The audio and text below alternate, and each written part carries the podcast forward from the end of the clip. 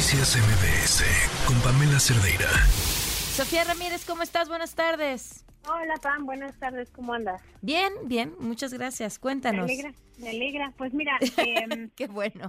Es que estaba leyendo la nota que el presidente no va a ir a San Francisco porque considera que es un mal momento porque no nos llevamos con Perú, pero bueno, me, me, quedé un poco destanteada. Fíjate que el, el martes les platicaba yo sobre la inversión, habíamos hablado cómo había crecido de manera muy sorprendente la inversión en el segundo trimestre.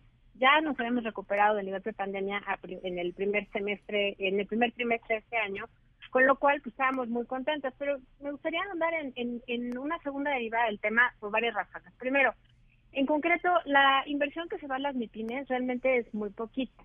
Eso es un problema porque tenemos una economía donde lo que tenemos mayoritariamente, el 95% de las unidades económicas son MIPINES. Entonces, el hecho de que estemos viendo que la economía crezca de manera tan estable, por ejemplo, con los pronósticos de Citibanamex que se publicaron ayer para el cierre del año, pues confluyen con los que hace unos días también habíamos platicado de la OCDE, que ya se acercan más al 3.2, 3.3% respectivamente, cuando estábamos hablando a principios de año que pues, no pensábamos ni crecer al 2%. Entonces, Creo que el hecho de voltear a ver que en este momento es un gran momento de oportunidad, de inversión, de liquidez, de expectativa, pues para voltear a ver justamente a la agenda de las MIPIMES. Sabemos que las MIPIMES pues son no solamente una gran cantidad de las empresas, sino que además pues tienen una productividad muy bajita, al menos en lo que respecta al trabajo. Productividad quiere decir por hora trabajada cuánto estás produciendo. Y bueno, pues en ese caso las MIPIMES la verdad es que tienen eh, una, un valor agregado muy chiquitito. Por cada 100 pesos de valor agregado que se hacen eh, a la economía por parte de todas las unidades económicas privadas, pues tenemos a las MIPIMES produciendo, sobre todo a los micronegocios, 15 de esos 100 pesos, alrededor de 45 pesos los producen las empresas pequeñas y medianas y los otros 50 pesos los producen las empresas grandes. ¿Y qué tiene que ver todo esto con la inversión y el crecimiento? Pues eso, justamente imagina que el crecimiento fuera pues eh, de una manera mucho más homologada, que pudiera además permitirnos mantener estas tasas de crecimiento sostenido, porque parte del tema que hemos visto es que aunque tengamos en el segundo trimestre del año una inversión del 20%, que yo venía muy optimista el martes, pues justamente tiene que mantenerse, tiene que ser sostenida y tiene que ser productiva. Tú me, tú me, me cuestionabas, además, con mucha razón, bueno, ¿y qué si no estamos invirtiendo bien? La, la buena noticia es que las empresas grandes, dada la escala que tienen, y son quienes más concentran, digamos, en mayor medida la inversión, pues son eh, entes que buscan tener mayor rendimiento respecto a lo que se invierte.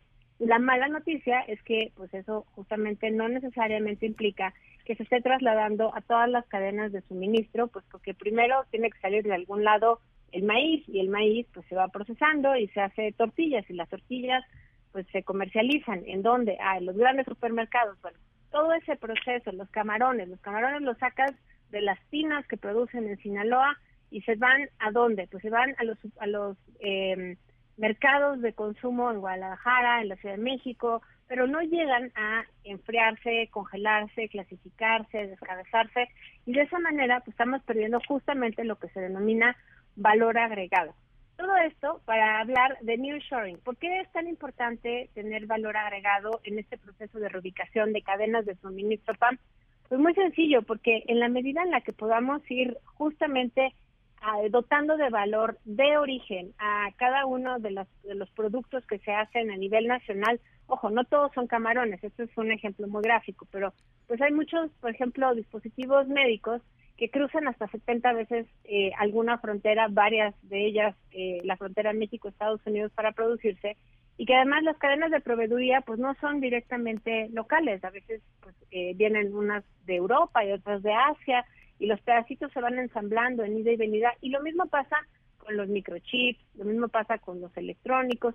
Todo esto es justamente los rubros donde el nearshoring ha venido marcando justamente tendencia. Son además rubros en los electrodomésticos, los muebles de oficina, el equipo, eh, digamos, agrícola, los componentes electrónicos.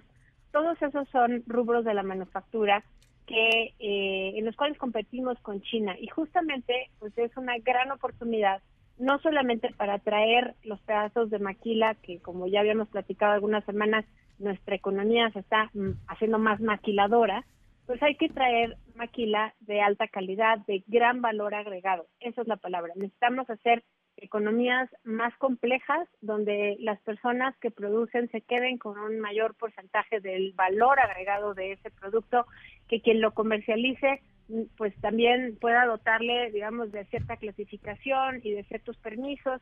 Tenemos acuerdos pues, con, no sé, decenas de países en términos de eh, calidad, digamos, de las certificaciones agropecuarias en COFEPRIS. Todas estas son certificaciones que además tienen 10, 15 años. Habrá que irlas revisando y ver si todavía son válidas. Pero creo que es un momento donde no podemos irnos con la cinta y decir, ya, el new shoring está aquí, la inversión está aquí, Sofía lleva hablando de que vamos a crecer a doble dígito desde hace seis meses. No, tenemos que voltear a ver, por ejemplo, el indicador de la propensión, el índice de propensión de relocalización que hizo el Banco de México, que lo que hizo fue identificar en qué ciudades, en qué zonas metropolitanas del país pues es más probable no solamente que se instale el nearshoring, sino que realmente pues tenga futuro.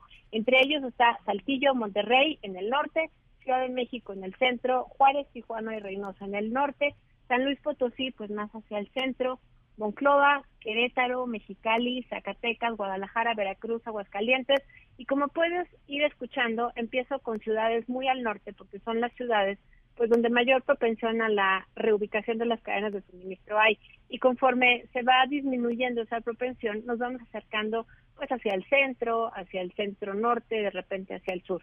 Entonces, creo que el reto está, y esto hoy me parece que ocupa la mayor cantidad de primeras planas en la prensa, el reto está en la seguridad pública, el reto está en la certeza jurídica, el reto está en que hablemos de ello o no, las campañas electorales se están eh, empezando a preparar ya y pues vivimos en un país donde la violencia más extrema no solo la viven, por supuesto, las mujeres y los grupos indígenas, sino sobre todo en tiempos electorales, quienes van a llegar a las campañas.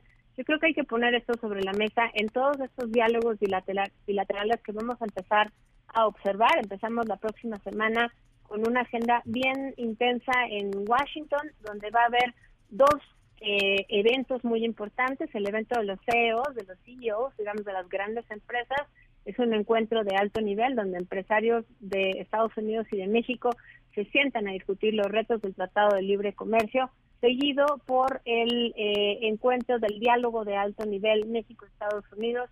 Y bueno, pues eh, por eso estaba leyendo sobre eh, Andrés Manuel López Obrador, el presidente de México, que pues no va ahora a reunirse en San Francisco pues porque eh, no, no, no, tenemos relaciones diplomáticas con Perú, siendo que va a haber pues, más de 20 naciones presentes ahí en un momento donde 8 de cada 10 pesos que comerciamos con el exterior justamente van a Estados Unidos. Y bueno, pues obviamente de cara a la revisión del tratado en el 2026 hay que empezar a ponernos pilas, PAN, y no desechar este momento de gran oportunidad que plantea el nearshoring, que son las MIPIMES, que son las eh, los retos, digamos, de logística, urbanismo, seguridad pública y certeza jurídica y por supuesto el reto que es entablar un diálogo permanente y, y lleno de confianza. Claro, pues Sofía, muchísimas gracias, te mando un abrazo. Felicidades a ti también por estos tres años. felicidades, perdón, con las prisas no llegamos ni a eso. no te preocupes. Felicidades, un abrazo. Un gran día. Noticias MBS con Pamela Cerdeira.